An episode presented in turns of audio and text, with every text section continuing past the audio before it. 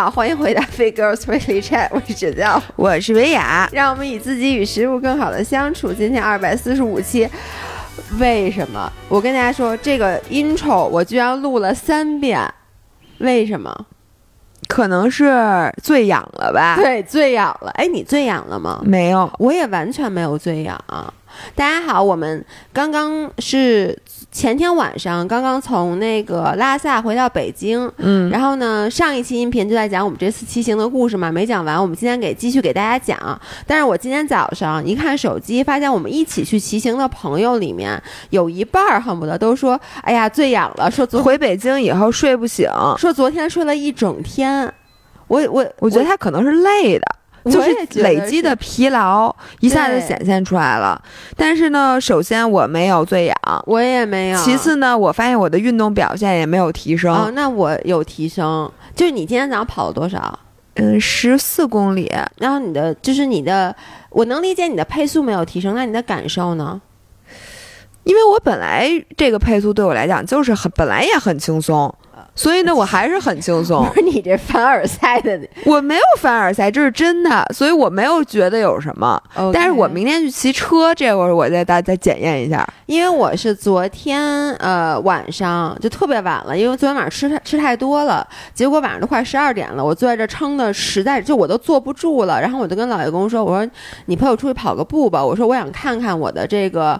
就是高原训练的成果，因为所有人都告诉我回来就可以参加高考了，所以呢，我们就昨天晚上跑了大概十公里。我的配速是六分二十，大家一听啊，肯定说切这个配速。但是你们知道，老爷是一个一顿加速猛如虎，一看配速八分五的这么一个人。你这还挺压抑，是不是？就我之前每一次跑步的配速都很少有近七分，只有就有一次，我记得你带着我跑，跑了一个六分多。对，但那次是跑了五公里。不是十公里，是十公里，五公里，五公里。那次然后咱俩去滑冰车了嘛，哦哦，就跑了一圈儿。所以昨天晚上呢是这样的，我可能配速也没有那么神奇，但是我整体的感受特别轻松，就是我从来没有跑步跑得如此不难受过。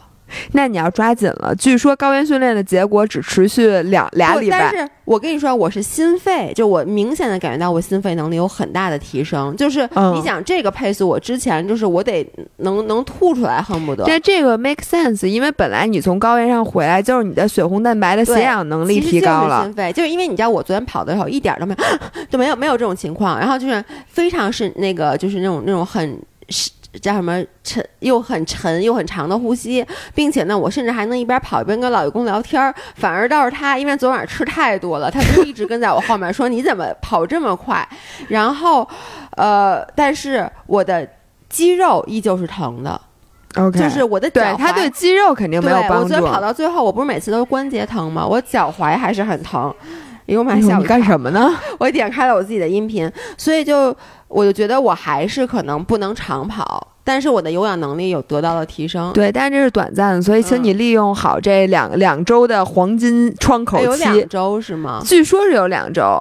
但说实话，我现在还没有体会到。我这两天如果再体会到了，去刷妙峰山是吗？我不刷妙峰山，我们还没想好骑哪儿呢。因为现在北京疫情的地方有点多，所以就得全绕着走。可小心，别到时候进山里给封在那儿了。是的，那咱们继续之前的故事啊。我们上周其实只讲到了我们两个到了林芝以后第一天，嗯，然后呢把骑行大概说了一下，说的我们第二天晚上住在了南迦巴瓦的松赞，然后今天这期。节目呀，我想换一个讲故事的方式，就不是流水流水账的去讲，因为我们这次出去主要干了三件事儿：第一，骑车；嗯，第二，住酒店；第三，吃美食。所以咱们还是按照这个。第四，其他。就我都想不起来还有什么其他的感觉，除了徒步啊，然后跑步、徒步和跑步、瑜伽、冥想，我把这些都放在第一个，咱们就把它放在就骑车以及相关。你可以把它放在酒店那个 part，其实我觉得很多都和酒店以及周围的环境有关啊，也是。行，那我们就这样，我们先说骑车。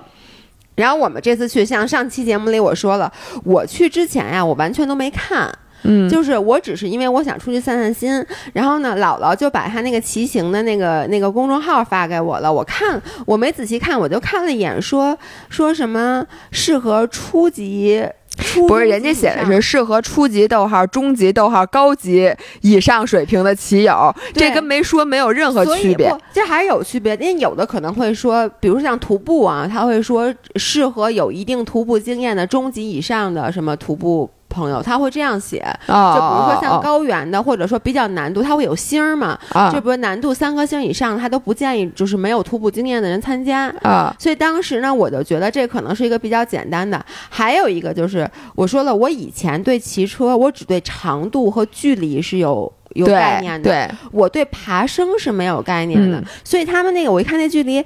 就最最长的就是我们上期说的，第一天骑了八十公里，嗯，后面每天就五十公里。我一想，我一个环洱海一百多公里都骑过的人，还骑的山地车，这五十公里算啥？还骑不够呢。真的，我就觉得骑不会，这不就是一天安门往返，再随便绕一绕吗？所以呢，我就放心大胆的去了。然后呢，第二天我们的骑行本来原计划不太难，具体的计划我记不得了，但是应该没有太多的爬升。就是从我们上一期讲的，我们酒店就是第一天没骑成那个坡，我们等于第二天就是翻下来可以骑上去。但是接下来那些路基本上就是一些起伏路，可是好巧不巧，就是。大家可能看我们微博的照片有看到，就是南迦巴瓦峰。南迦巴瓦峰是一个终年就是被我们上次讲被烟雨环绕的，然后呢可能看不太到。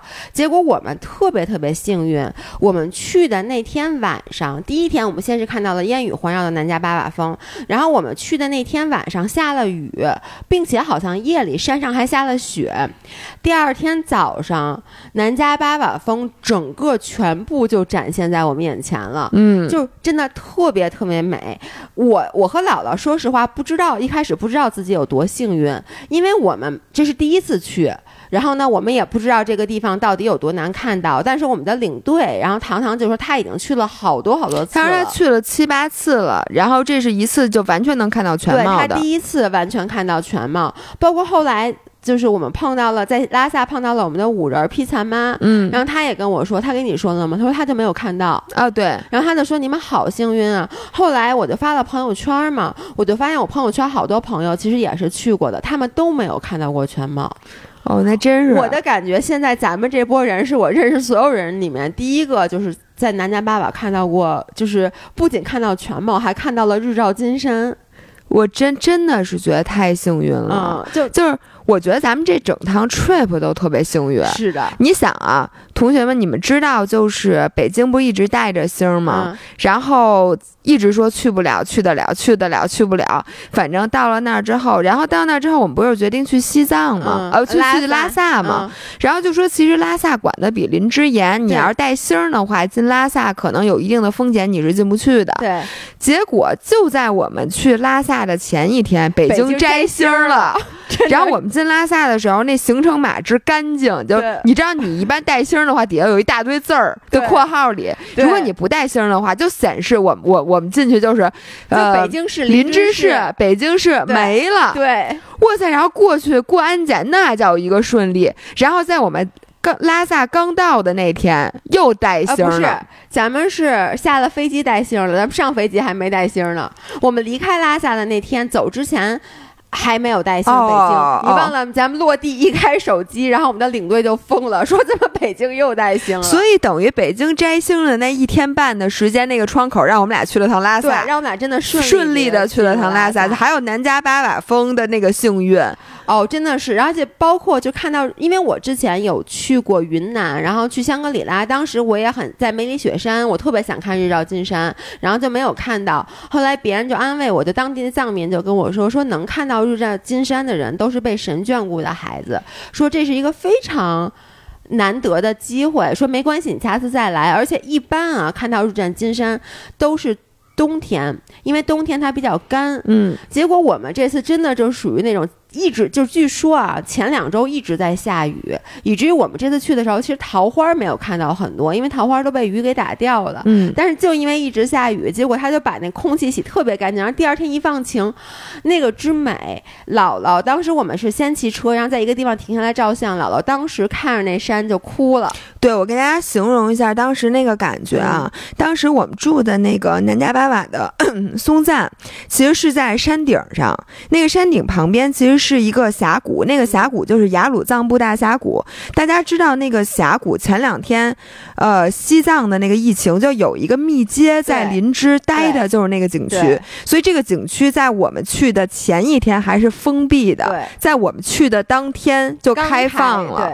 对，所以呢，我们从那。个那天骑车呢，是从等于是山顶的酒店，一直放坡往下，放坡往下。当时左侧就是那个峡谷，就是那个悬崖峭壁，那峭壁底下流淌着的就是雅鲁藏布江。对，然后在雅鲁藏布江等于峡谷的另一侧就是南迦巴瓦的那个雪山。然后我们走的这条路就是莺歌燕舞，上全是那个各种植物，除了桃花没咋看见，但是非常非常的美。而且那天还不是万里。无云，就是它也有云。我记得我当时就有一瞬间，我就浑身直起鸡皮疙瘩。就是咱们回头看那个南迦巴瓦峰，当时整个天上有很多云，但是没有云挡着那个山峰。而南迦巴瓦峰前面有一丝那种像棉絮一样的云，嗯，没错，没错，像一个像它带着一个像它带着一个面纱。但是呢，因为那个云非常非常的薄，所以你又能很清楚的看见南迦巴瓦峰。然后这个时候。我们就开始照相，结果照相的时候，突然满天都是那个是鹫吗？还是鹰啊？你鹰鹰鹰是鹰是吧？就是那种，而且不是雄鹰，草原雄鹰，而且不是一只，不是草原雄鹰，雪山配雄鹰，雄鹰，而且不是一只鹰，是好多好多鹰。然后当时，哎不，那个好多好多，那不是鹰，那是因为鹰一般都是单独的。对，因为咱们一开始照相时看到了一只鹰，后来你记不？咱们照相有有一群啊，那我不知道是什么。我觉得那个是鹫，但它肯定，当时我记得我还指着说，我说那肯定不是鸟，因为它不扇翅膀。它是翱翔，它是翱翔，对对对，反正就是那个景色。姥姥一开始先是对着那个南迦巴瓦就哭了，然后哎，你是不是还录下来了？我记得，对对对对对，大家在 vlog 里首先能看到这个景，其次能看到我们骑车，因为那天我录了，对，然后其次呢还能看到我哭的那个画面，对，然后呢我是当时没有哭，但是我们就。就照完相以后，我们继续骑着车，就像姥姥说的，就一路放坡，然后真的我就看到那个就是那个高高耸的落差，然后那个湍流的那个河那个江水，我的真的就是我真是热泪盈眶，我就觉得这个景色简直太美了。哎，你知道我哭的时候是一种什么感觉吗？我觉得根本就不是没有经过我大脑的哭，就这种哭，就像我上一次有这种感觉，你知道是我在柏林。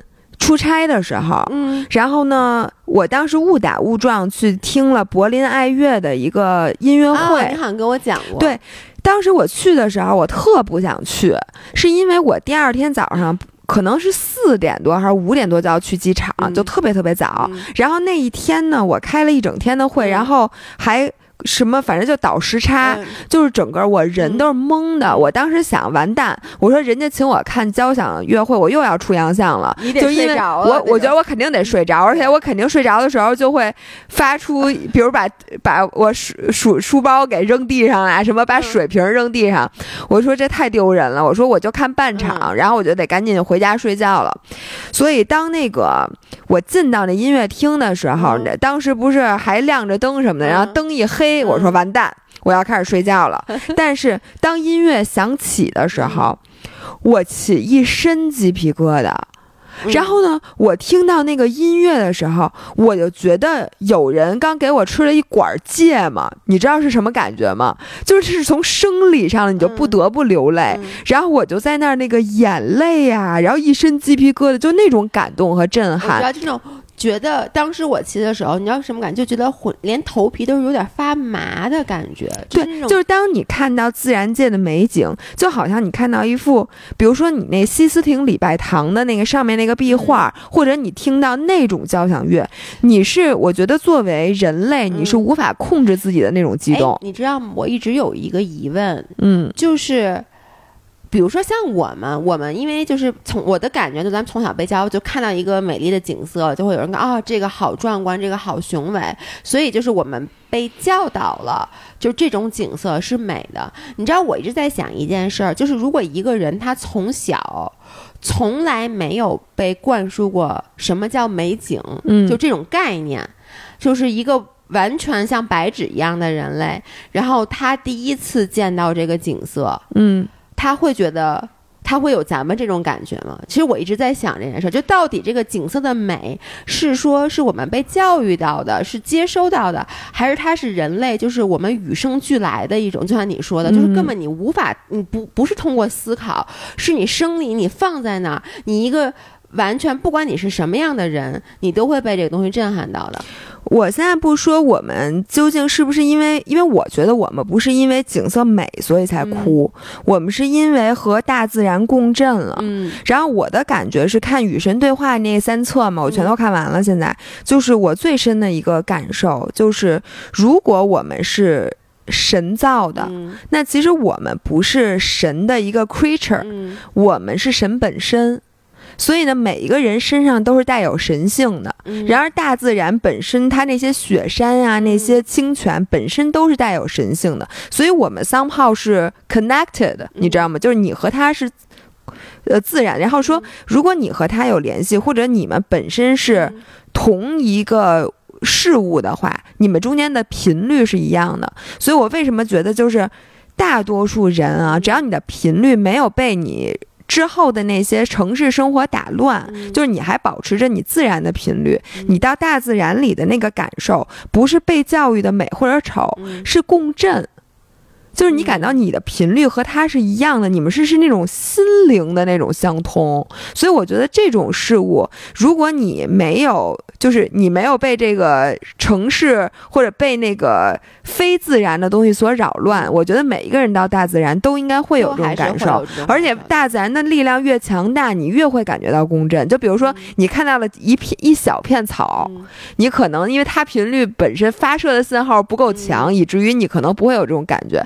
当你面对名山大川，就尤其是你说上面是七千七百多米的雪山，嗯底下等于一个落差七千米的大峡谷，底下是大江，然后那边又是各种植被，就是非常壮阔的景色的话，我觉得它的发发的信号足够强，就可以和你产生那种你抵御不了的共振。我当时的感觉就是，我就觉得我整个人就是发麻的那种。对对，我觉得这个是你无法控制的。对，然后呢，就因为看到了这么美的景色。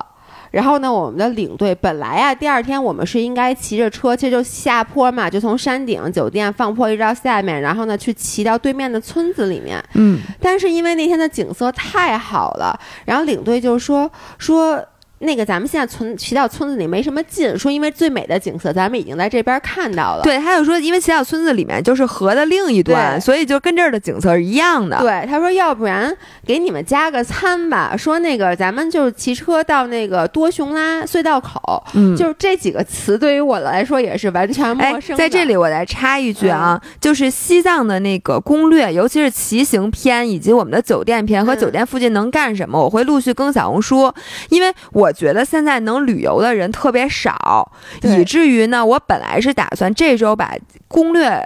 更完，嗯。让大家去五一的时候能用，但我现在觉得五一的时候能去西藏的人少之又少。是，于是呢，我在小红书先更新的是，就是作为健身和减肥和这个健康人士，我们的健康囤货指南。因为我发现大家很多人囤货呀，他只考虑说这个东西好不好放，嗯。然后味儿好不好，好不好做，但是没有考虑到健康营养的配比。嗯。所以我给大家推荐了很多这个健康囤货的指我南能给你说一句嘛？啊。我我我在这儿其实就一个建议给大家，就你囤货别囤自己特爱吃的，因为你囤自己特爱吃的，我跟你说，我一点儿不夸张。我昨天看朋友圈，我有几个朋友说，他们前一天去山姆囤货，结果囤的货第二天都吃光了，因为囤的都是自己最爱吃的，平时还不好意思给自己买，这下好了，囤货一下买好多，然后就在家里就跟买回家就就对着电视。你知道你发的那，我觉得特对，就是说大家现在囤货的心态有点像小学生春游，什么买一堆方便面、火腿肠什么的，在家就等着明天春游。我跟你说，我真的挺兴奋的，就是一开始囤货的时候，因为我觉得哇塞，就这种可算是可以名正言顺的买垃圾食品了。对，行，我在，所以大家关注我们小红书啊，小红书的账号也是 Fit for Life。嗯。OK，所以呢，我们继续说啊，就是临时等于说领队就给我们加了餐，嗯，然后他加餐时候，他什么都没说，他没说啊，这是一个什么多么难、多么高的山爬坡，什么啥都没告诉我，对，他就说啊，说就是他说这个地儿吧，本来也能徒步，然后咱们就骑车上去，然后说说一到了一度风景都特别美，离雪山特别近，对，然后我们想都没想就开始骑，然后呢，这个如果大家看我们微博的话，有一张老爷咧着嘴哭，特别特别丑的照片，就是。发生在今天，因为今这一天是我这辈子骑公路车的第二天。然后我刚才也说，并且也是这辈子第一次骑公路车爬坡。对，就是我第一次骑车爬坡。我我之前对坡这个东西没有什么概念。你先，请你向我道歉，请你向张女士道歉。对不起，我代表张张先生。张涵先生，张涵先生一起对你道歉。千岛湖没有坡，是不是？对。然后我上一次真正有意义的爬坡，是我记得我讲过，我和老爷公去玉龙雪山，那个坡是有的。但是因为当时我们骑的是山地车，而且。我压根儿就没有觉得那是那坡是能骑的，所以我基本三分之二是推着走的。嗯，就是我没有真正的骑过坡。然后呢，我们就下了一道平路，然后就开始爬坡。呃，坦白讲啊，一开始我就发现，就是如果平路的话，因为我的功率比较大。嗯，就是我其实想，姥爷其实是很有劲儿的，对我有劲儿，所以我其实可以跟着就是大部队一起，就是我肯定不是骑在前面，但是我永远能看见前面的人，嗯，永远能看见姥姥，永远能看见囧哥那小灯在那闪呀闪呀闪，然后就我到开始爬坡了，然后呢。我就是想继续跟着大家，因为我很害怕把我一个人落在后面。我也不知道，因为可能我之前没有骑过公路，所以第一我也是害怕迷路，第二我就觉得我一个人在后面特别危险。反正就各种的恐惧，导致我一上来，因为你们能想象到那个坡，那一开始那坡有多少度？一开始没有多少度，我觉得也就五六度吧。我觉得不止啊，最开始是是是缓的。就我落下的那块我也不知道多少，反正就是我一开始是想跟着姥姥的，然后我就使劲的骑，但其实就是我没有那个能力去那么骑那么快，嗯，于是我很快的就把自己，我现在这次跟他们骑车新学会一个词，叫做拉爆了，对自己把自己拉爆了，我真的就是自己把自己拉爆了，我记得特别清楚，就是。我一开始，姥姥离我越来越远，然后呢，琳琳本来在我后面，因为她一直想就保护我，她在我后面，但是因为你知道坡是不能等人的，所以她也不太好等，对，所以她也超过了我，然后渐渐的就每一个人都超过了我，然后我就。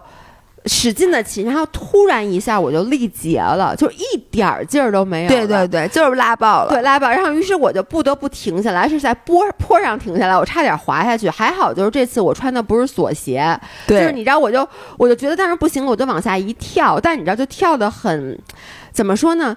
就跳得很匆忙，所以那个等于车还是磕了一下。然后呢，我就在那，我真的就眼前一黑，我就趴在那车上。这时候姥姥，大家想象那个坡是这样，它就坡特别特别长，然后拐一个弯儿的，对，就是山路十八弯那种。对。然后呢，姥姥在我两个坡以上。他后来我才知道，他不是在跟我说话，但是我就听见姥姥在那喊，大声喊加油。对，你知道我在山上，我看见你们，我不知道谁是谁，分不太出来。你是在跟我喊什么？是在跟你们喊加油。我们喊。对。然后呢，我当时就觉得，说实话，那一刻我就有，当时我就有点不想骑了，因为我太难受了。因为你把自己骑爆了。对，我就是后来我一看一对表，我就发现那个时候我的心率大概就一百九十多。嗯。然后我就下来了。而且那天特别热，那天特别热，但是姥姥这个加油就把我喊的，然后我就在那顺了半天气，我就又开始骑。而且一开始那坡特大，我根本就骑不起来，你知道吗？我就把车先得推到那个顶上比较平的地方，才开始骑。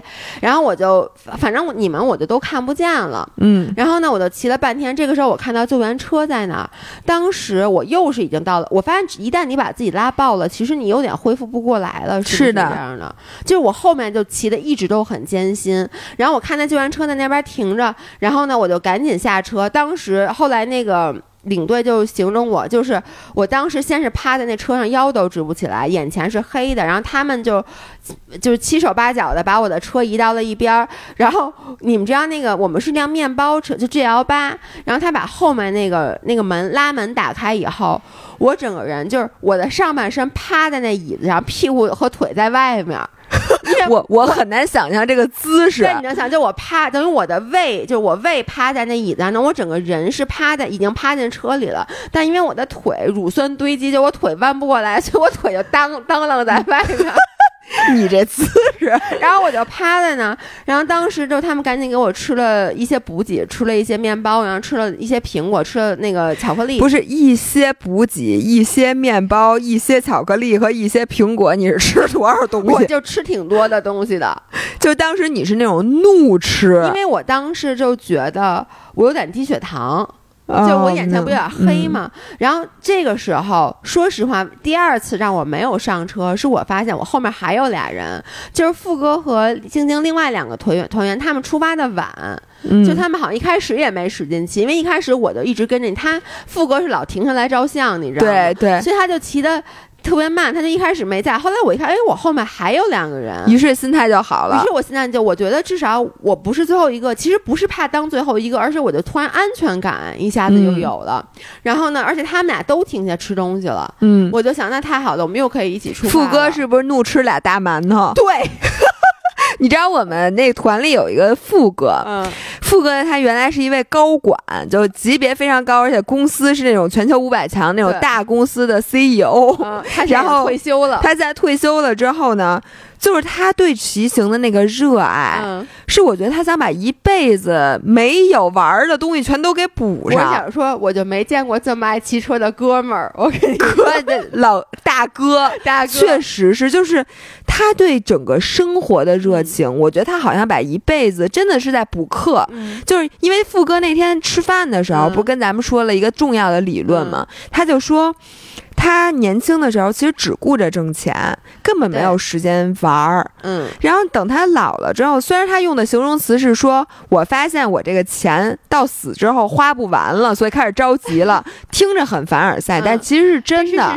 因为他之前一辈子挣钱，他没有机会去消费。对，就是你看他挣那么多钱，所以你这对他没意义。对，他到退休了之后，现在才想起把这一辈子的享乐都补上，所以他就有点着急了，以至于他的所有。所有的地儿都想去，所有的体验他都想体验，所有玩儿他都想玩儿。所以你看，他既骑车又玩摩托，嗯，然后又玩应该是越野车吧？对对对，他也玩儿，就是没有他不想干的事儿，没有他不想玩。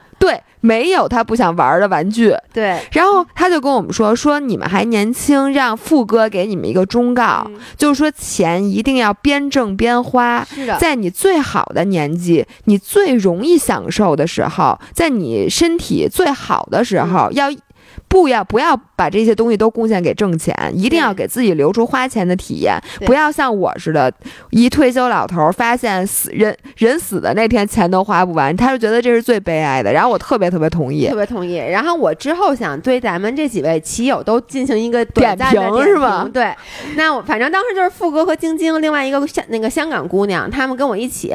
然后这个时候我们又开始同时出发了。同时出发的时候呢，就就是富哥越拉我一越远，嗯，哎，富哥。哥那俩馒头好使，六十五岁老头儿，六十五岁老头儿，我咬紧了牙关，我追不上人家。我跟你说 是。然后晶晶是另外一个女孩，最后我会对她进行点评啊。但晶晶是一个特别佛系的女孩。晶晶，我跟你讲，就我想问咱们五人一个问题啊，我我希望大家能给我留言，就是说，如果你开始骑公路车，你会不开表吗？就没有功率计，没有就是功率计，大家可能好多人都没有啊。我就说，比如说你有一块运动手表，你在骑车的时候会不会把表给打开？对，或者就是这么说吧，大家都跑步，咱跑步的五人很多，你会盲跑吗？就不开表记录你的这个跑步数据，就盲跑。对，晶晶就是一个，我跟你说。我作为我就就好像你知道晶晶的行为，晶晶是一个她骑车，而且这不是她第一次出来长途骑行了，第三次了。对她之前也长途骑行什么的，她从来没有任何东西记录下来这些数据。对，然后就这就像姥爷上回去参加越野跑比赛，他妈的没给我拿奖牌。不要，或者把自己家里本来有的奖牌给扔掉一样。对我来讲，就是这个对我这种数据控。就不能理解，你知道吗？嗯，但是晶晶就是这样一个人。我觉得我是属于你和晶晶之间，就是我开表，其实我是希望我能知道，因为我第一次骑车，我很好奇。嗯，但是你看，因为姥爷，by the way，姥爷也准备买公路车了。然后刚才姥姥就跟我说，说那公路计多少钱一个？一万八，我说那我能不能不买啊？我又不想知道我功率。然后姥姥就说：“你都准备好好骑公路车了，你不买功率计？”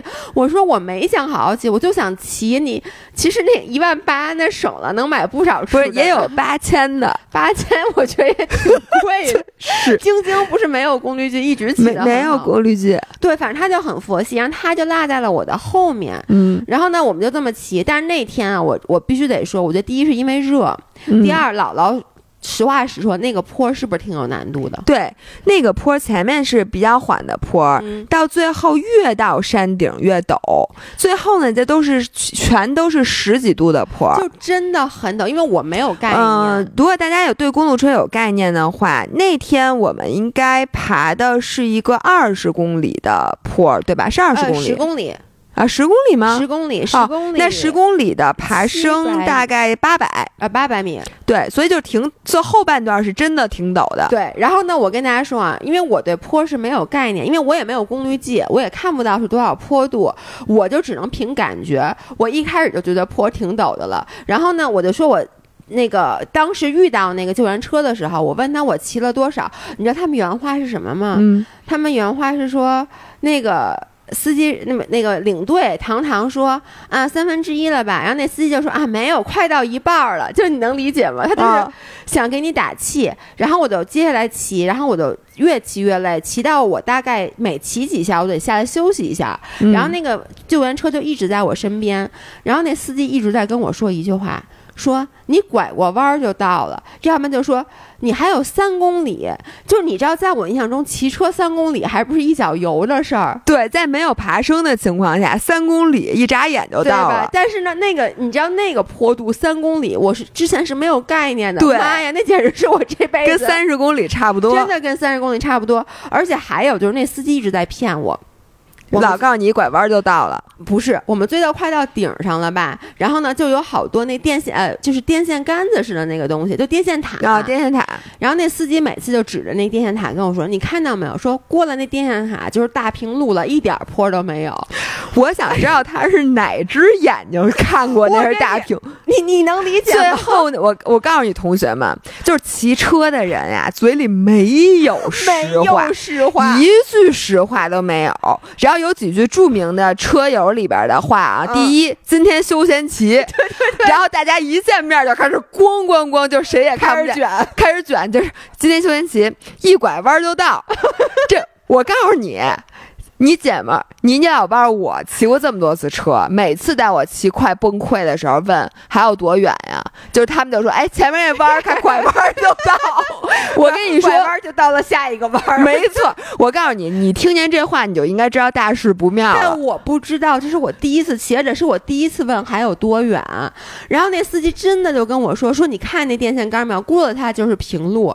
然后呢，那电线杆好几个，你知道吗？并且在拐弯处。然后我骑到第一个电线杆，怎么？前门还是坡呀，而且有的时候你往前一看，就像上天一样。对，然后我就停下来，我就跟那司机说：“我说怎怎么还有坡呀？”那司机说：“不是这根电线杆，是那根电线杆。”然后告诉你，不是拐这个弯儿，是前面那弯儿。然后我就在他的这个诱骗之下，一步一步骑。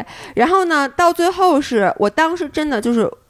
我我都无法形容那种那种感情，就是我当时觉得我好惨好惨，因为我觉得我快被晒化了，而且就是我因为已经如果我正常骑还好，但我当时已经把自己拉爆了，所以我每骑大概我觉得可能三百米吧，我就得停下来休息一下，而且那天其实海拔也不低，我记得是三千七，主要咱们刚到第一天骑车就爬那么大的坡，你是得三百米歇一下，然后呢？反正我当时就是我已经是咬着牙了，然后这个时候突然我们这个团队另外一个就是骑最快的那个囧哥，嗯，他在前上面等太久了，他估计心想下面这人嘛呢？说我得去看看。对，所以他又从山顶骑下来了。然后他看见我那一刻，我跟你说，我看他那一刻，我就开始流眼泪，因为我觉得我，我当时就第一，我觉得我见到亲人了；第二，我觉得就是应该不远了吧。然后囧哥当时跟我说一句话，说加油，还有五百米。然后呢，我就说好。然后我就最后的五百米就是一直流着眼泪骑的。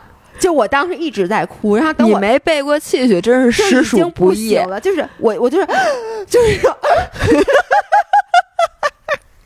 然后我到山顶那一刻，我跟你说，就是我远远的看见姥姥，然后姥姥就拿着相机冲我招手，我离她真的还有很远，姥姥还是很小一个点儿的时候，我就开始，哎，就是开始哭。我我问你几个问题啊，第一，如果下来接你的不是囧哥，是我。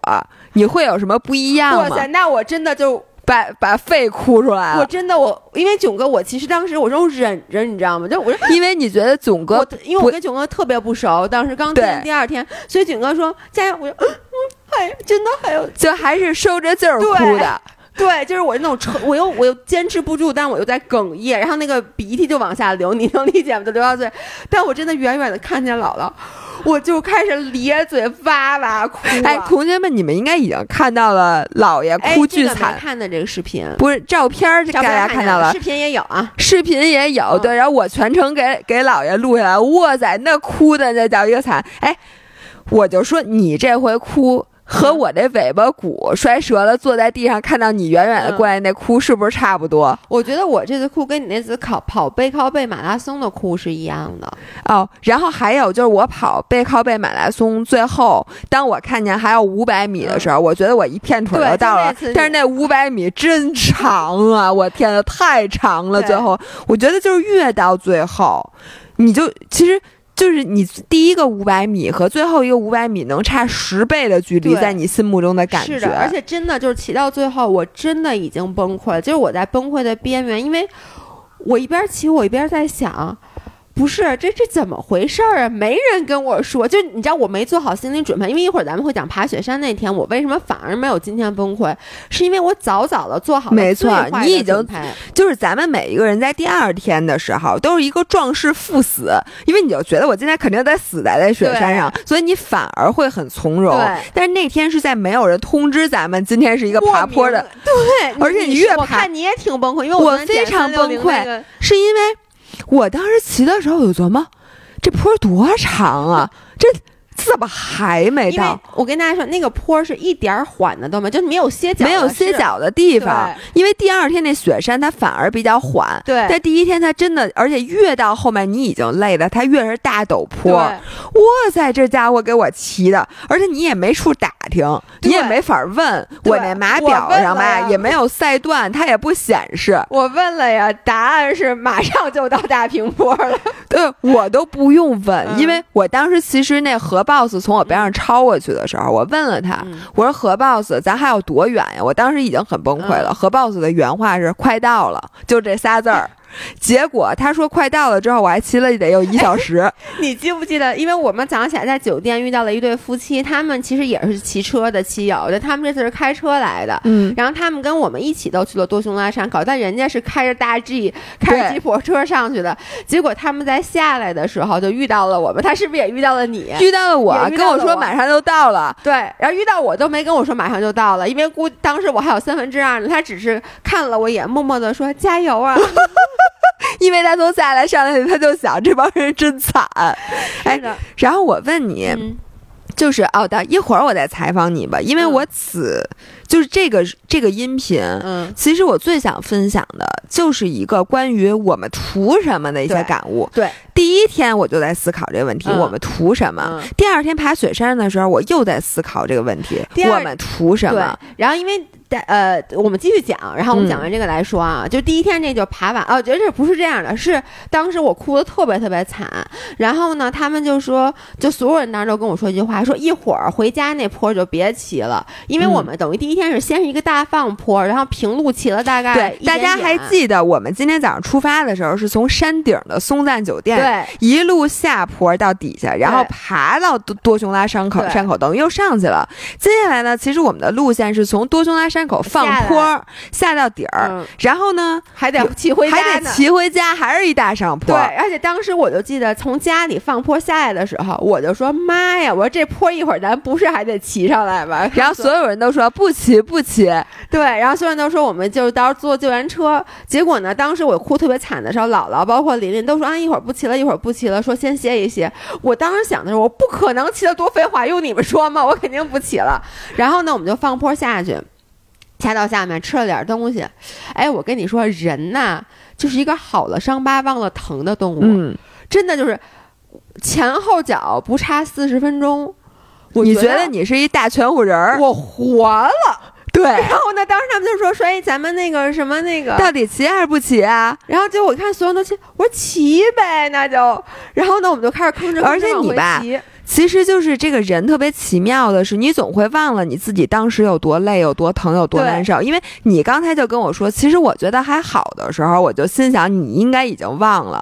就比如说，现在如果有人问我说你尾巴骨折了什么那些，是不是特别疼啊？嗯我可能也会来一句，其实还好。其实还好但其实真相是根本就不好，对只不过你就是好了，你现在已经选择性的把那些最痛苦的回忆给屏蔽了。对，这是一个人的自我保护但是啊，但是嗯一旦下一次你在面临同样的事儿的时候，你会迅速的发现你之前的记忆是错误的。对，但是我 on the other hand，我想说，因为就是那个上午那个坡，就我骑哭了那个坡，他给我 set 了一个特别高的 bar。嗯，就是其实说出来，如果一开始让我直接就是，比如当天是大平路，回来再去爬那个坡，就是回家的那个坡，我就会觉得这坡好陡，因为嗯那坡确实陡。确实挺陡的，但是它很短。对，但是它很短，它并且它有很多的平路可以歇脚，你知道，嗯它是上坡平，上坡平。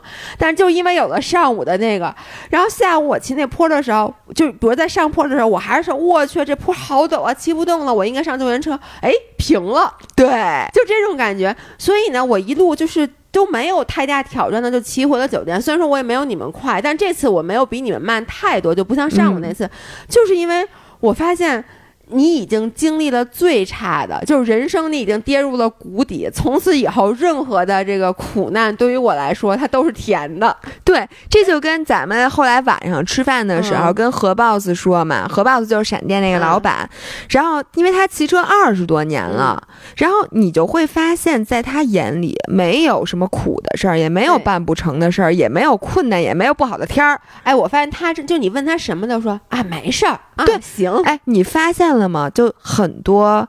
就不光是骑车啊，嗯就是很多做这种比较苦逼的运动的人，都是这种性格，就是处乱不惊。首先，在他眼里没有不好的天儿，嗯因为什么呢？因为他们之前骑过无数个，就是比如他骑过川藏线，他是那种自己背着包那种苦骑。嗯一会儿我们要讲到披萨妈，嗯他他们比披萨妈还惨。嗯，因为披萨妈可以把行李放车上对，但是她行李都得自己背着。下大雪、刮大风、什么沙尘、下大雨，就所有的天儿他都经历过。就好像现在对于我来讲，嗯比赛什么下雨，对我来讲没完全不是事儿。对我觉得他就该下雨，因为哥们儿是雨神，我出门不下雨。那是不可能的。然后再热的那种天儿，你就觉得这坏天气不是事儿，根本不看天气预报，是的不用考虑。对，然后再对他来讲，什么烂路也不是事儿，因为他原来骑山地，你看咱们这工地嗯暴土扬场那破路，满地都是坑，骑过去，满地是雨，满地是雪，我觉得对他来讲都不是事儿。还有各种情况，他也觉得不是事儿，什么就是隔离、风控，嗯然后说这儿去不了，那儿去不了，对他来讲啊，那很正常。嗯所以我觉得就是。可能是运动，或者说他整个的经历，就是你这次爬坡的经历，嗯也是就像我之前说的，他人活的是一个空间，哎，你怎么？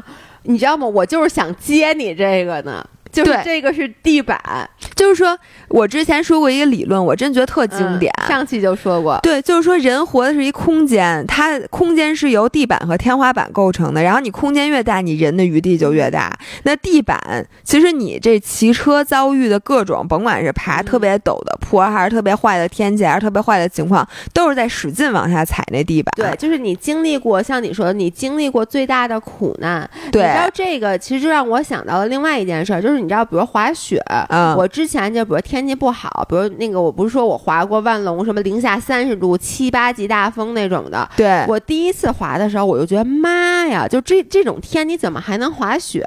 然后包括我有时候就是我就约一些就是滑雪的老炮，然后我就说我就说这天没法滑，他然后那个朋友就跟我说说我就这么跟你说，他说。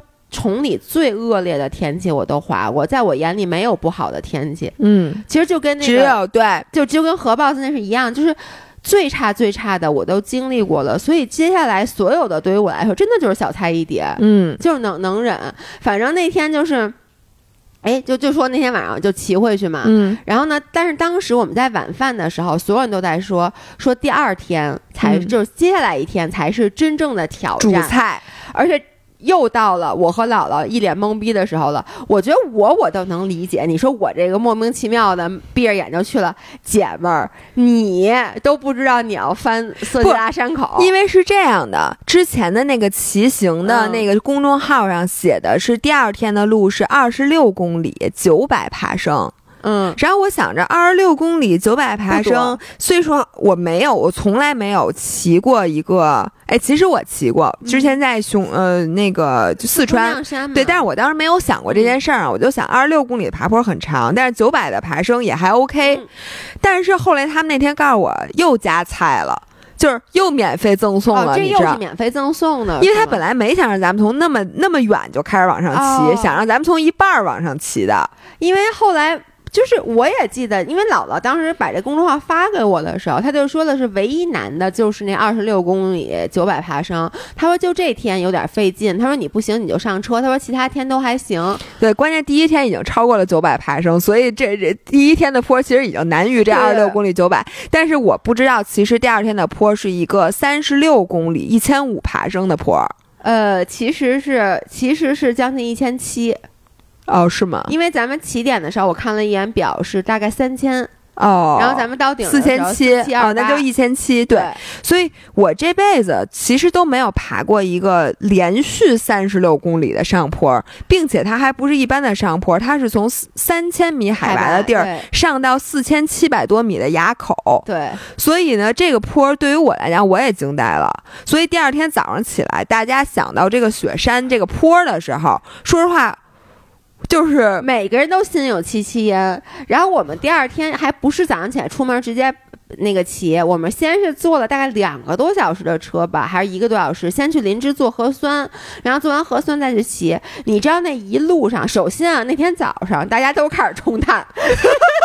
一个赛儿一个吃的多，就是这晶晶吃了一桌子，然后姥姥也没少吃。然后那天，因为我觉得松赞酒店的早餐碳水选择不多，我都没去那儿吃。我早上起来我说你让我在屋里吃，然后我不带了好多麦片儿嘛，我冲了两大袋麦片，用了两袋豆浆，然后就冲碳。就是我觉得我这碳充足了，可以出发了。结果坐到车上还没做核酸呢，我们都饿了。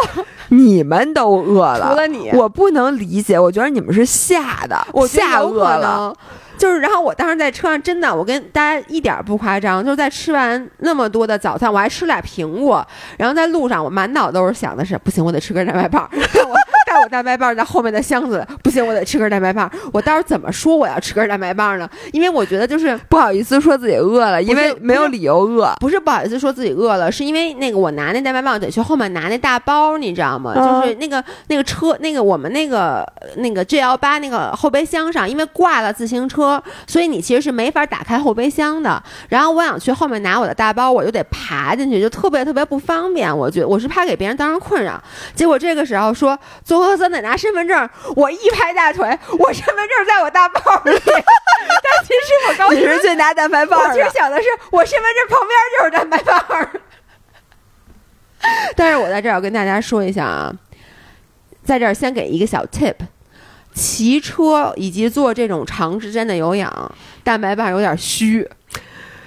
姥爷是这样的啊，在海南刚刚那个确定了食物的排行，就是什么是虚的？海鲜是虚的，虚的。呃，椰子鸡也是虚的。椰子鸡里面的鸡肉是虚的。对。然后当时说蛋白棒是实的，蛋白棒是很实。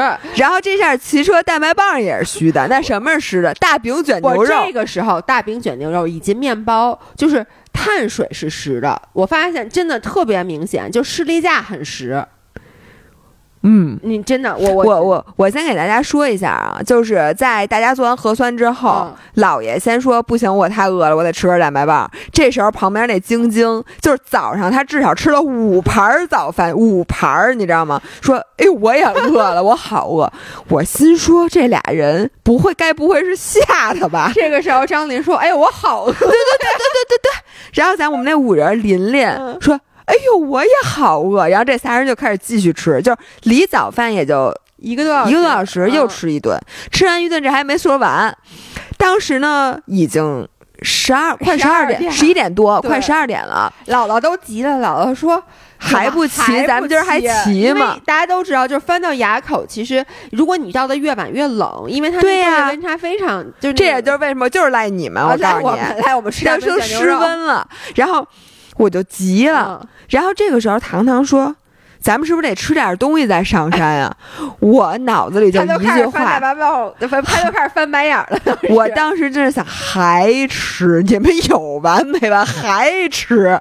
然后这个时候呢，我们就兵分两路，我们的领队糖糖带着谁呀？张林去买去买酱牛肉和大饼，大饼卷牛肉。然后我们呢就在停车场里开始等，左等不来，右等不来，给我饿的，我就又吃了。你又饿你忘了，当时我就饿的，我我说不行，我等不来那个大饼卷牛肉了，我就吃了两个那个那个碱水包和一袋 cheese 饺。你记得吧？我就反正就这一上午，这嘴就没停。我。真的是吓的，我跟你，我也觉得。哎，但是你看，你看我没失问，咱们接着讲啊，让大家听到最后，好不好？这故事得讲到最后。好好。然后姥姥，我给姥姥，我 offer 姥姥，我说要不然你也吃一个。他说我说一点吃不下，我刚吃完早饭，我说这哪吃得下？然后呢？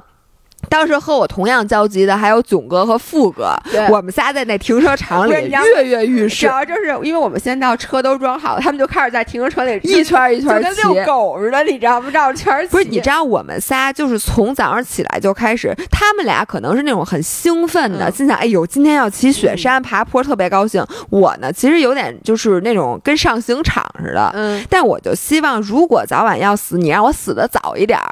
就你不要让一直抻着我，然后我当时一点都不饿，我就想赶紧上路，赶紧骑完这事儿不就过去了吗？于是我们仨在停车场里一会儿热身，一会儿拉腿，一会儿骑车一圈一圈转。说这糖糖怎么还不来？我就差说，我说咱们仨先走吧。我说咱不等那吃的了。幸亏我等了。然后这个时候，糖糖携带着。一摞大饼和一摞酱牛肉，呃，一大袋酱牛肉，一大袋酱鸡胗，一大袋酱猪耳朵就来了。然后我给大家讲一下这个东西啊。首先，这个大饼。这个大饼我可以讲，你来讲吧，要不我来讲给大家。这个大饼不是普通那种厚大饼，它那种擀的很薄。然后这个大饼呢，就像一个像有点像小脸盆那么大，又薄又软。我给大家形容一下那个烙这个这个大饼啊，它有点像糊塌子。像不像那个西葫芦饼的那种感觉？对，但是它很韧，它就里边没有西葫芦，但是很松软又很薄。但是它又不像咱们吃的烤鸭饼那么薄。对，它是两面儿的那种饼。它其实是两面儿的，就有点像自己在家烙的烤鸭饼，但是它其中呢又有这个蓬松的蓬松剂。我觉得有点像我们家的那个吃春饼，我妈烙的那个饼，但比我妈烙那大。但你妈烙的死面的，它那是发面的，所以它就有一点还还很松。松软，反正就是特别松软、特别可口的大饼。然后呢，那酱牛肉是牦牛肉，所以它既肥肉很少，又很有味儿，但是它又不咸。对。然后就是切好了的一大兜子。他说他买了六斤，还不是七斤酱牛肉。我跟你说，录完这一集，我要先去吃两口牛肉干。然后还有一盘是酱鸡胗，那鸡胗特别入味儿，给你切成一片儿一片儿的。然后呢，还有一个是拌好了的酱猪耳朵丝，耳丝里面还有什么香菜呀什么的，拌的巨好。小红椒，哇塞！我一看这个，我顿时就不着急了。我说这样吧，我说呢，虽然说咱们吃了早饭，但是现在已经十二点了。我说你一开始说，哎，我一会儿路上再吃。后来呢？结果呢？因为我们他姥姥当时他说他确实不饿，他说我爬到一半儿再开始吃。哎，对对对。结果大家纷纷就开始拿饼，就开始卷了，然后就开始吃，哟，真香！就开始，哇，就说这太好吃了。然后姥姥旁边就开始，他站在旁边看，然后说，哎，我一会儿吃饼是不是耽误时间？说，哎呦，为了不一会儿耽误时间，不让我现在吃得了。然后姥姥也加入我们，结果囧哥和富哥这俩男的，然后囧哥是这样的，一个最想骑车的人，而骑最快的人，急了，看着最开始啊，先说。我现在我等我不吃，嗯，说我现现在没法吃这些，说我这样我揣一个烧饼，因为当时他买了两种饼，一种是这个大饼，还有一种是那种有点像肉夹馍那馍，对，就那种馍。他说这样我揣一个馍在兜里就就行，我就出发了。结果呢，他看着大家这阵势越看越饿，而且大家吧看上去不是想赶紧吃完赶紧走，那都是吃完一张接一张那种的，对，而且就吃完了以后还不停的拿手去掏那个塑料袋的肉，就直接。对对，而且我们当时那个肉啊和饼都是散落在越野车的后备箱里，就摊了一后备箱。大家看吃饭那劲头，感觉不像要，我就感觉大家想把这事儿，把骑车这事儿折过去。你有没有一种那种想多吃一会儿？看说，哎呦，哎呀，三点多了，发现不能骑车了，今天要甭骑了，就那种感觉。然后，于是大家就愉快的吃了一顿大饼。我幸亏吃了那饼。要不然的话，我更惨，我觉得。然后我们就开始骑了，然后你接着讲。那这样，我先讲我的故事，你再讲你的。对对，我的故事非常短暂而精彩。对，反正就是开始骑了。然后因为有了第一天的经历，所以我就学了一，我我真的就是第一天把我给弄太惨了。我第二天就告诉自己。不要追车。对，哎，我在这里面再插一句，我们第二天骑的叫翻越色季拉山口，然后呢，具体的攻略待会儿我也会给你们写。这个好像是挺多骑公路车一个朝圣。这个呀，是川藏线翻越的四座大雪山之一。哦，对，还有什么米拉山口什么的。所以咱们其实跟披萨妈，因为我再讲一下，二群著名五人披萨妈就和姥姥一起跑青马，每天在跑步机上买跑三十公里的女人。这次呢，在二十六岁生日的时候完成了一个壮举。就是她从上海非常好的逃过了这个，就是她等于在封城之前走了。他报了一个骑行团，是从成都骑到拉萨，骑的是这个三幺八国道。对，这条路呢是很多人的这个朝圣之旅。对，然后他就当时，然后正好就从成都骑过来的，咱们和他们的路线唯一的重叠就是这个色季拉山。对，但是他们是反着爬，他们是从鲁朗上来的，咱们是。这样那我觉得咱们比较好看，我的感觉咱们都挺好看的。反正，anyways，就是我就说。不能去追他们，所以虽然我们是同时出发，同理一开始下坡加平路，我就紧紧的咬住了他们。嗯，但到后来，一个是当时何 boss 把我拦住了，说你这座被调过，我就跟你们说，真的出去一定要跟骑行团，而且何 boss 特别负责，而且我都不知道他怎么看出来的。我在这里再打一个硬广吧，就是大家如果想参加骑行的旅行，我们特别推荐大家关注公众号叫骑艺，上回说骑车的骑，意思的意，然后跟那个点名可以找糖糖。嗯，然后呢，报姥姥姥爷，看能不能给打个折。对我们将来还想组织一个五人团呢，其实这个我们提上日程啊。大家先去加联系方式吧，然后关注这个。嗯，然后呢，当然何 boss 就从我身边经过，看了我一眼，就说：“哎，你这座太低了，被调过。”我才知道昨天糖糖。所以你一直没发现？说实话，我没发现。就说明咱俩，你知道，咱俩对骑车都对车本身是不敏感的。对我特别不满，而且糖糖没有调很低，因为糖糖也不矮。对，他就调，可能也就动了一点点。然后荷包就看出来了。对，核爆就看出来了。哦，那他就把我拦下来，然后就是你知道，核爆兜兜里永远装着各种工具，然后就三下五除二就帮我把车给调好了。但是调好之后，因为当时我其实是咬着杨林，呃，杨林，这琳琳，对不起。他从来没说对过你的名字，琳琳。我当时就咬着琳琳骑的，但是呢，他给我调完座以后就看不见人了。对，然后我就开始想追，这时候何 boss 就跟我说：“别着急，骑你自己的速度，说我陪你骑一段。”然后何 boss 就开始陪着我骑，然后他这个时候就开始给我讲一些变速的原理。嗯，因为坦白讲，我真的之前不会变速，然后姥姥教了我一个，我我觉得就是你说的话，我记忆特别深的，就是姥姥告诉我变速要积极。嗯，所以呢，我之前是。别看我骑山地车，但我骑山地车也没学过，所以我一直觉得不变速好。就我老想用最最沉的那个去骑，我老觉得这样就是我即使少蹬两下，我骑得快。嗯，但是何 boss 一直告诉我，包括在上坡时候告诉我减减减加加加。他一个教了我这个，一个因为你知道我前两天骑车，因为骑车骑的比较多，这又对于我来说是一个新的运动，我浑身都特别疼，腰也疼，什么胯也疼。然后他就大概教了我一下摇车，嗯，然后告诉我说你一定要去动，然后并且他给我，然后就是前两天姥姥不是说了吗？我骑行姿势特别难看，就是其实是我们摄影师说的，他说你再这样我就不给你拍了。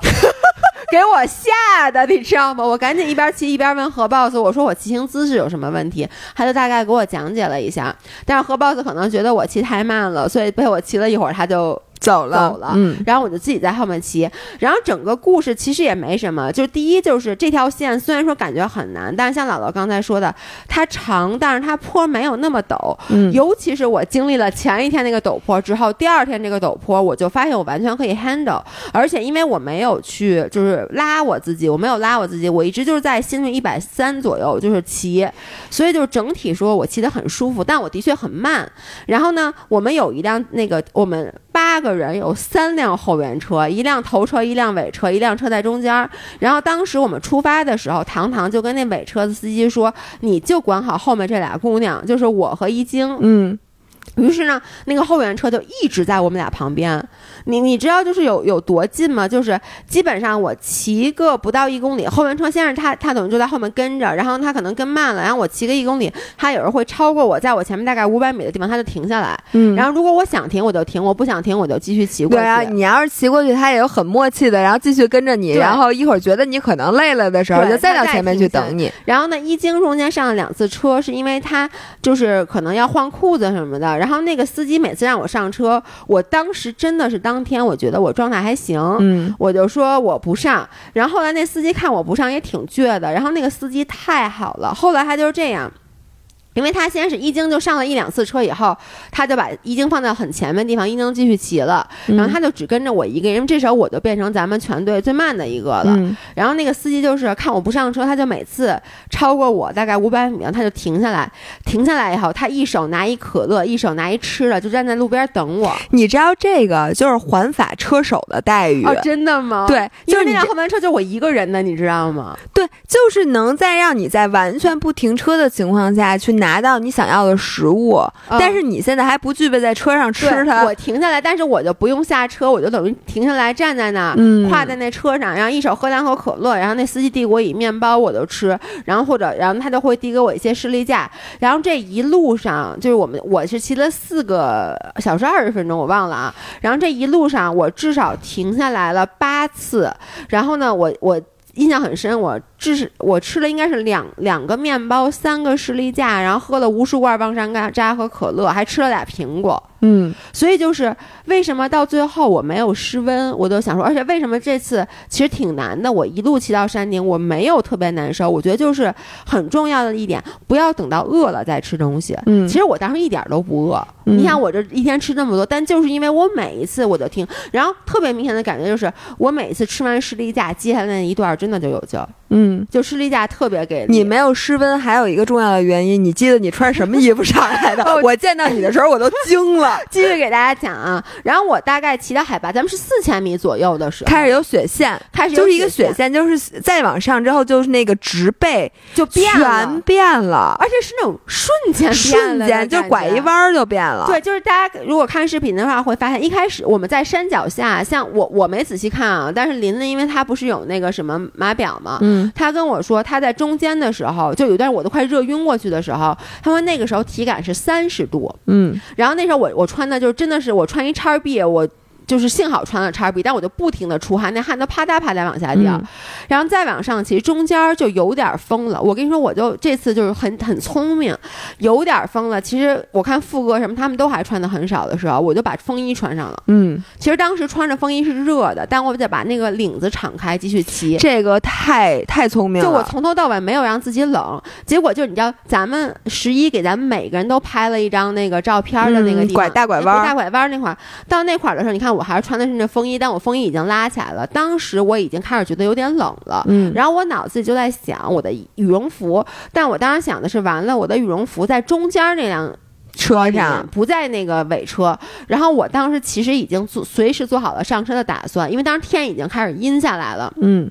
再往前走，然后呢就更冷了。这个时候司机那车就已经在前面等着了。当时我已经挺冷的了。然后我上车以后，然后我停下来了，司机就说：“说你别骑了，说前面太冷了。”我当时已经说了：“嗯，行吧。”然后我当时就拉开车门，已经上车了。然后司机就在后面给我弄那车呢。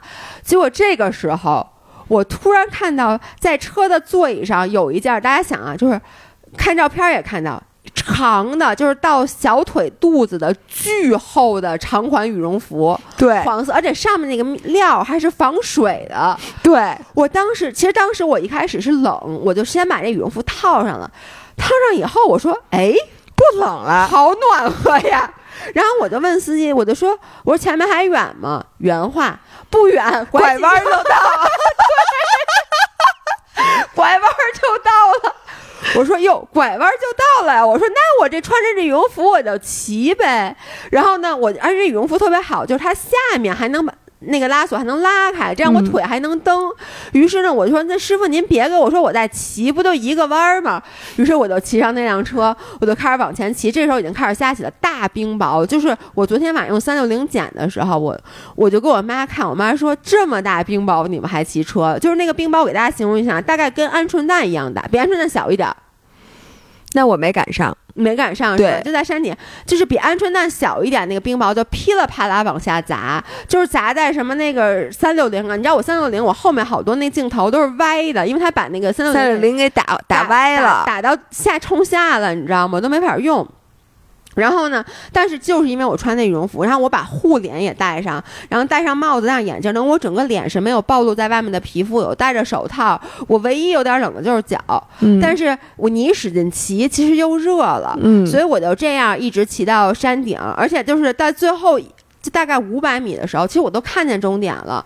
我当时就有点激动，你知道吗？我说我去，难道要到了吗？我就努力的蹬了两下，刚蹬两下我就不行了，因为其实当时四千七百米，你已经开始有高反了。挺严重的，因为你根本使不上劲儿。我觉得一个是使不上劲儿，我明显的感觉就是，如果我慢慢骑还行，我就不是激动了一下，我就快蹬了两下嘛，你就觉得明一下子就不行了，对，有点晕，对，就眼前有点发黑，对，就不能在高原上就是不能使劲儿，对，就用皮萨妈的话说，你就得苟着骑，对。然后我赶紧就开始苟下来了，我就说啊，不行，我得苟。于是最后那五百米，我觉得我骑的得有非常漫长，非常慢。然后呢，我就到了终点，然后到了终点，所有人都。迎上来，而且又 again，我又不是最后一个到的，然后大家就开始纷纷说你有多了不起什么的，然后我也哭了，但那个哭是非常短暂的，而且那个我没有那种哭，而是因为本来我没想哭，大家每个人都说你好了不起，你知道什么什么，然后我就大概哭了一下，但这时候我就发现所有人都上来迎接我，某些人没来，对，就是某些人根本就。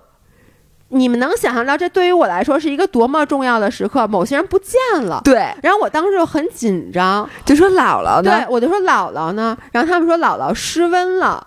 然后这个时候往远处一看，姥姥在吉普车里，姥姥在吉普车里摇下了窗户看了我一眼，又把车窗摇上了。我对我跟你说，我当时已经不能忍受摇下车窗的那个冷了。然后我再给大家讲姥姥的故事，我非常快的给你们讲一下啊，因为姥姥前面没有故事，前面没有故事，谁让你不停下来吃？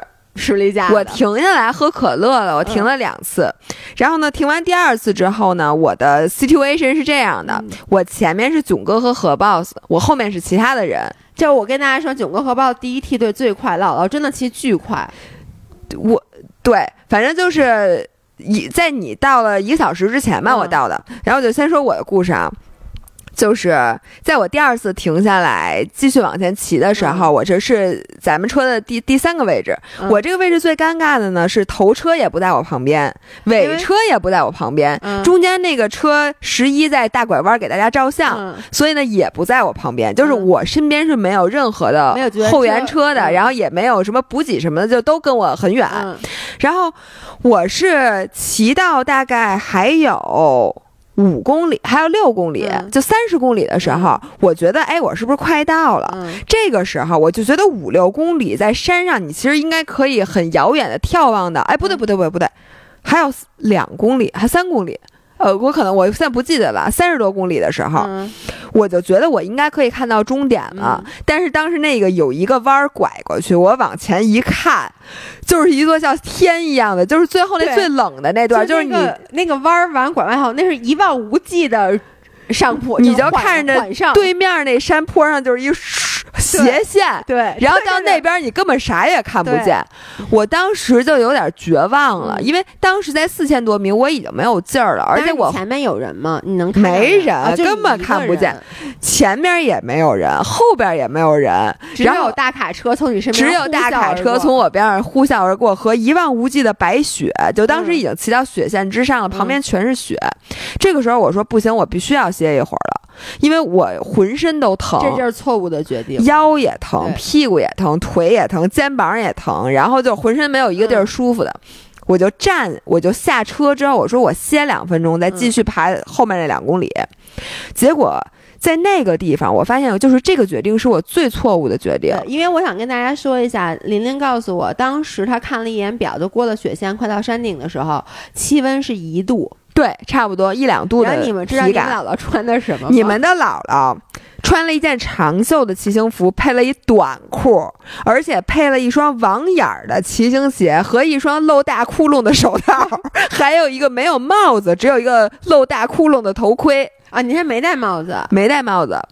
然后我告诉你，就是你要一直骑，你不至于失温。因为你想，就跟你在冬天跑步似的，只要你不停，你身上就还有热量。但是你一旦停，哪怕一分钟，并且呢，那四千那炉子灭了，你再想烧它，没错，并且呢，四千米以上，就我你知道吗？我那天的经历让我想到了白银的那个事故，就是你一旦停下来，哪怕一分钟，你知道那个风之硬，对。就是它会带走你所有的体温，它不像你在低低海拔的地区，那个风它可能还有一些温度。就那个风，我觉得是一股。斜腰风是那种像刀一样砍在身上，没错，并且呢，那会儿是山的背阴的地方。哎，当时我跟大家形容一下啊，那个时候的天已经已经快四点了，因为咱们是十二。那你觉得四点可能还挺亮，但是你们知道，在海拔四千多米，就是海拔四千米以上，它是小气候，真的就是前一秒还晴空万里，下一秒就是那种乌云笼罩，就那个时候天已经，你就觉得马上天就要黑了的感觉。对，然后我就。在我我歇了可能有两分钟，也就两分钟很久。站对，但是当时我的体感就是，我虽然没有歇过来，我还是很累，但我觉得我必须得往前骑了，因为我觉得我再不骑，我真的能冻死在那个地方。然后我就自己评估了一下情况，如果我等后援车，根本不知道要等到什么时候，因为后面战线拖得非常长。我我唯一的希望就是我继续往前骑，能骑到山顶，这样就能看见第一辆那个头车，因为我相信囧哥他们在我前面嘛。然后我就说好，那我就开始骑。但是当时我已经完全暖和不过来了，因为你知道你在高海拔的时候你是使不上劲儿的，你使不上劲儿，你也就无法产生足够的热量让你自己保暖。然后我就越骑越冷，越骑越冷。穿真太薄了，就那短裤真是太薄了。不是，咱第一天你还穿一长裤配一腿套，我跟你们说，对老。我跟真他妈活该！早上起来他还穿一腿套呢，在我们出发之前，他非把腿套摘了。因为你知道，在底下真是太热。而且我跟大家说，我也带着腿套。姥姥跟我说：“你把腿套摘了吧。”我说。别了吧，万一冷呢？我跟你说，聪明，我跟你讲，这孩子真聪明。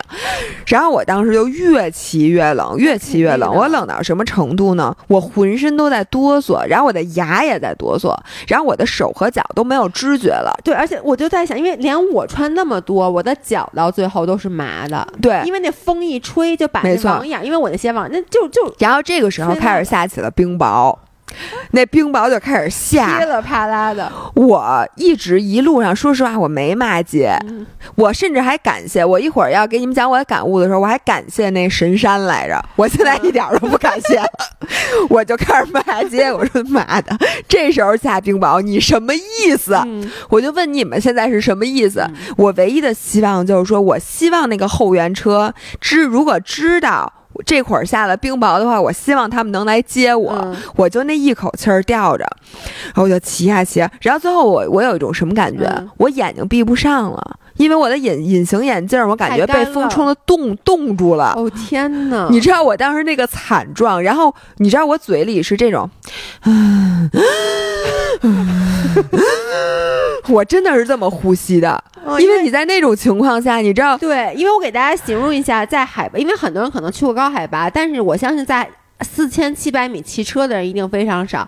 我给大家形容一下什么感觉？就是我在最后每一口的，我就是吸进来，让那个气把胸腔整个给胀到最满，然后再吐。你就感觉你吸进来好多气，但气里没有氧，没东西，没错，空的。吸进来气，但是我就觉得我的头是那种。懵的，然后就有点，就真的是晕的，你知道吗？就那种感觉。咱们说完了之后，大家还骑车吗？我感觉我们就还有好的体验分享，有 也有好的吗？你的感悟里面没有好的吗？没什么，图什么？图什么？图什么？没什么好的。然后就这样，在最后。我已经马上就要到那个红房子，就我看到，我觉得那就是终点的时候，后援车终于来了。然后我们那个领队唐唐，我真的从来没见过他这么着急。对他第二，他当时晚上讲的时候说，他看你他吓坏了。对，他说我嘴唇是紫的，他说，然后对你整个，他说你眼睛里都是血丝，反正就跟我说，我当时特别吓人。然后于是他立刻让我赶紧上了车，然后呢，把我那什么，就我真的没见过他。那么着急，然后迅速把我送到山顶，然后就赶紧又掉头回来，说不行，我得去接其他人。对，因为当时说实话，除了我，因为穿了堂堂的羽绒服，那不说啊，因为那件羽绒服是温度够的，其他人所有都 underdressed。对，everyone 都。然后比我失温更严重的是罗京，对，因为当时罗京我是他比我慢大概二十分钟到半个小时左右，所以呢，他因为我只赶上了冰雹的开头，完我然后我就迅速到了山顶，然后他基本上赶上了冰雹的全过程，就你想他等于比我多赶上了二十分钟到半个小时，以至于就是我是什么时候暖和过来的？就是我见到你的时候，我还没有完全暖和过来。我当时觉得，我不是还说我说你怎么那么不高兴？是因为。你当时就是坐在后面，我跟你说话，你都不理我，对我都是木的，我整个从头皮到脚心全都是麻的。然后我甭管穿多少衣服，我在车里都是在抖。然后当时那个外面除了我完全不能喝的酥油茶以外，就没有任何的热饮。然后我那壶姜茶也不太热了，反正就我大概暖和都有一个多小时，我觉得我。俩小时吧，暖和过来了。但是比我失温还严重的罗京，到晚饭的时候都没有暖和过来。对，就这哥们儿是这样的，他吧，当时其实救援车找到了他，然后他和他的，他就他和他老婆就琳琳，我们那五人一在一起。然后当时琳琳就二话不说就把他，其实琳琳在底下的时候就把他最后的那件衣服穿上了。嗯。然后碰到救援车，琳琳跟罗京说：“说你把衣服穿上吧。”罗京问说：“还有多远啊？”然后呢，那。那个领队跟他说，应该还有不到一公里吧，最多一公里。首先，罗经，你作为一个有经验的骑者，你难道还你怎么能相信领队的话呢？就是其实领队不是诚心骗你，而是我觉得开车和骑车对对对，他没有概念。就跟有的时候，我后来就发现，就比如说每次唐唐跟我说没有什么坡，我发现坡很大的时候，因为你开车你感觉不到坡。对。但开车其实十度的坡跟五度的坡，你就感觉就是一坡，对，就是一脚油就上去了。但对于骑车，这五度和十度差很大，你知道吗？所以他等于他就当时就想，他就想，我不想下车，我想赶紧穿上，就是赶紧把最后一点冲上去。我特别能理解他，因为你知道，在你最累最累的时候，你经不起任何的麻烦。对，你就你觉得停下来，可能你就上不了，就是没法再继续骑下去了。所以我能理解，但是他这是非常不明智的。在这里，我想跟大家说。说一下，就是高海拔的骑行跟低海拔的有一个最关键的因素，就是刚才老爷说的是小气候。你尤其是你上四千米之后，你可能随时会遇到什么冰雹啊，什么突然下大雪。我觉得冰雹好像是更常见的。和 boss 说他他爬过色季拉山口好几次，每次都是下冰雹。然后你知道那后来披萨妈给咱们讲，他翻色季拉山的时候也下冰雹，但是他是在下坡的时候下的，所以更可怕，因为他他就完全冻的都不行了。所以大家在高原穿，宁可你多穿，你哪怕热点儿，你也别冷着。对，所以就是第一就是一定要我我觉得就是别等冷的时候再穿，就你觉得现在温度只要不热的时候，你就应该先加一件就。防风层一定要有。当时姥姥那个，我就觉得你那防风层太薄了。我没有防风层，我就一件，就是防晒的那个，我就一件那种长袖，对，然后配了一短裤，太就那个真的是太冷太冷。还有一个就是何 boss 跟我说的，我也跟大家说不要停。嗯，就是尤其是你已经觉得那地儿快冷了，如果它快到了，你就一直骑。你看何 boss 跟囧哥什么事儿没有，就是因为他们俩。没有停，我最后停那次。其实我如果当时不停，我应该也很快就顺利的上去了。但就是因为我停了一下，停了就不行，就冷了。嗯，对。然后还有一个就是，我真的建议就是不要等饿了再吃东西。如果你中间有机会的话，或者就比如说像你你，因为我确实不在乎成绩。如果像你这样，你比较在乎时间，你兜里揣点巧克力、士力架。其实你知道吗？你当时兜里有两根士力架。我有一根儿，对，但是你就没吃。其实你要是把它吃了的话，就是我我就觉得，就是它能烧一会儿，就得跟火柴似的，真的是能烧，而且烧的时间很短，你知道吗？就那小根士力架，要平时搁我吃一根，我觉得我能烧很久。但在骑的时候，我发现每一次停的时候，我真的都需要再吃一根。嗯，然后反正就到了，然后呢，这样咱们这个故事就要不然先。因为一个小时二十分钟了，是的。然后咱们从下一期开始把剩下的，因为剩下的骑行其实故事就不是那么多了，因为就比较简单的骑行。对，其实就是我的感悟。对，骑行徒步，然后再加上我们的住宿和美食，我们在下一期给大家讲。好的，那我们周五见，咱们就算云旅游了。周五见，拜拜。